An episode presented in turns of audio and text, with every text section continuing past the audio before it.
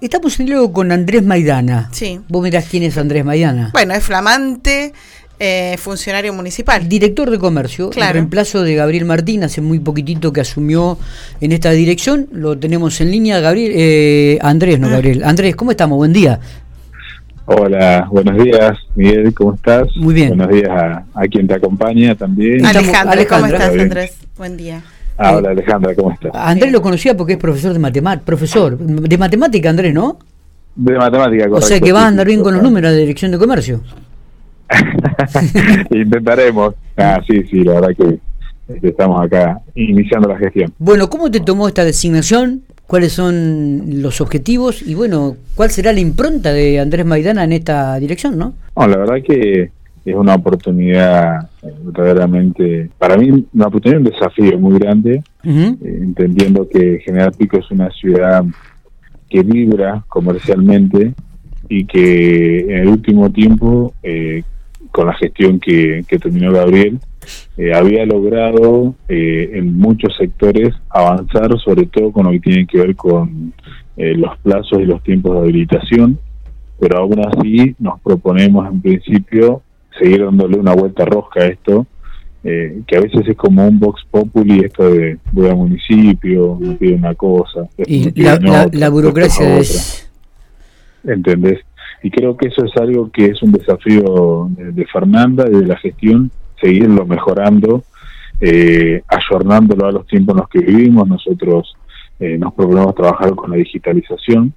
Hay muchos trámites que se pueden trabajar digitalmente, como por ejemplo eh, lo ha logrado algunas otras direcciones nacionales, como por ejemplo cuando vas a transferir el auto, Ujú. vos podés acceder a un formulario y, y vas resolviendo gran parte del trámite por ahí y luego te queda muy poquito por hacer en la dependencia física, ¿no? Entonces la idea es que nosotros podamos avanzar hacia ese paso de que los vecinos que quieran habilitar eh, mínimamente puedan tener en el inicio el trámite, eh, hacerlo digamos en forma digital, para luego sí cumplimentar el trámite aquí en el, en el palacio, ¿no? Está bien. municipal. Pero Está la bien. idea es que es que podamos hacer un soporte que nos permita trabajarlo eh, de manera más óptima. Los tiempos, como ayer le, le decía otro medio, son razonables, no estamos hablando de tiempos imposibles. Lo que sucede es que lo primero que tiene que saber el vecino al momento de emprender un sueño, un proyecto, una idea familiar, Sí. es si la calle donde va a emplazar su comercio eh, está eh, dentro del código habilitada para ese comercio. En general sucede que sí está, pero a veces pasa que las personas emprenden un comercio, una idea, la ponen a trabajar, A- a y luego vienen al municipio está bien. Y se, y se encuentran con que no se podía ir. Por ejemplo, a ver cuál, por ejemplo, que todo lo que tiene el tema de las comidas es uno, por ejemplo, o las casas. de- Claro, por ejemplo, claro, hay lugares habilitados para poner casas de comida, no todas las calles son corredores. Entonces, lo que tiene que hacer una persona, o por ejemplo, eh, determinado comercio relacionado con eh, el trabajo agrario, digamos, lo que tiene con el agro, también aquellos que ponen talleres, y por ahí abren taller en el gas de la casa y después se encuentran con un problema, que en esa calle no se podía. Eh, por supuesto que hay otros que están más codificados, las farmacias saben, por ejemplo, la distancia tiene que haber entre una y otra, pero eh, me refiero a que hay, hay, hay ciertos sectores de la ciudad donde algunas actividades comerciales no estarían permitidas y bueno, y ahí empieza el problema. Claro. ¿y cómo se ahí? Sí. Y, y eso, ¿cómo se resuelve eso? Por ejemplo, alguien pone eh, un comercio en un lugar donde en esa calle no se podía, comi- y comienza, y comienza a trabajar. Va a la municipalidad y dice, bueno, yo ya lo puse, ya tengo esto. ¿Y qué se hace? Bueno, eh, ahí tenemos un problema. Mm, Por eso es que siempre se recomienda que se averigüe primero. Eh, la realidad también es que el código urbano eh, no es tan sencillo de modificar.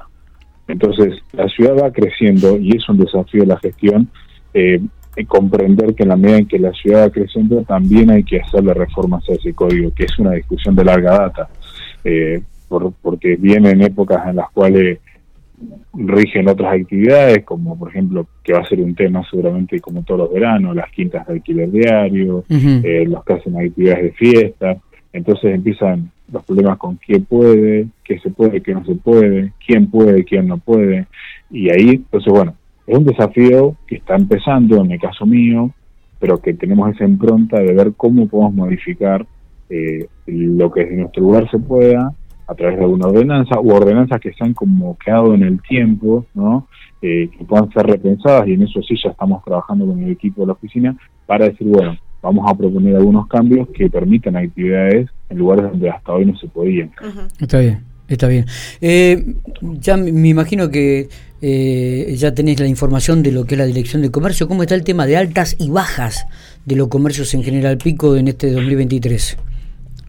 No, mira, eh, la información la tenemos, tenemos, contamos con más de entre 2.500 y 2.800 aproximadamente, eso va cambiando, hay comercios habilitados, eh, pero en este último tiempo, incluso esta misma semana, han ido saliendo habilitaciones eh, a buen ritmo, estamos hablando de unas 10 habilitaciones por semana. Lo que sucede también es que, es lo que te digo, a veces el trámite se traba porque como pasa por diferentes sectores y, y todo tiene que irse trabajando en forma relacionada, eh, a veces la traba no está necesariamente en comercio, sino eh, por ahí falta algún detalle relacionado con una instalación de gas o, un tablero eléctrico, y es una gran responsabilidad habilitar un comercio, y el comerciante también lo sabe. Entonces, a veces la traba está en algún sector, y bueno, hasta que llega nuevamente a comercio, nosotros vamos con los inspectores y damos la habilitación. Normalmente nuestra parte termina siendo rápida.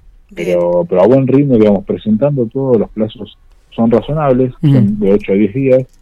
Creemos que digitalizando podemos hacerlo más rápido. ¿Qué cantidad de comercio hay en Pico en estos momentos? ¿Tienes algún número? Allá lo dijiste, justo estaba... No, 2.500, 2.800 dijiste. ¿En ese número? Es más o menos el número que tenemos. Pasa que también hay una recorrida permanente que tiene que ver con que eh, la ciudad va creciendo para distintos sectores. Claro. Por ejemplo, las, casas nuevas que se van entregando, eh, barrios que van creciendo en, la, el sector de la hacia la zona de la laguna, podemos decir. Claro, Entonces, eh, hay un cambio permanente. Por eso, Pico es una ciudad que vibra comercialmente y que tiene una impronta muy grande, muy linda, y creemos que podemos aportar eh, en esta gestión. Fernanda ha hablado de darle un poco una vuelta de rosca a la oficina o al sector, a nuestra dirección, impulsando no solo lo que normalmente se conoce como, bueno, voy ahí a habilitar o a resolver una infracción, pero también desde este lugar poder trabajar coordinado con otras áreas para darle un acompañamiento a aquel que está de alguna manera ya trabajando y necesita alguna otra cosa como para terminar el trámite de habilitación, porque entendemos que los tiempos que corren no son sencillos, no es sencillo hoy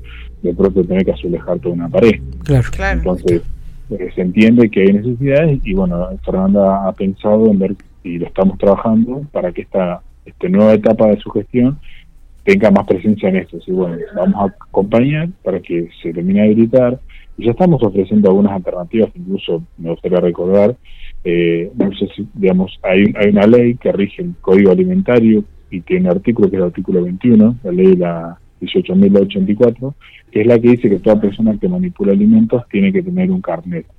Bueno, desde el municipio y desde nuestra dirección se está ofreciendo esa capacitación a todas las personas que trabajen manipulando alimentos en toda la cadena agroalimentaria. No solo el que va a cocinar, sino el que va a lavar los platos, el que va a trabajar en, la bacha o el que se va a ocupar de servirlos en la mesa. Todos tienen que pasar por ley, por la capacitación.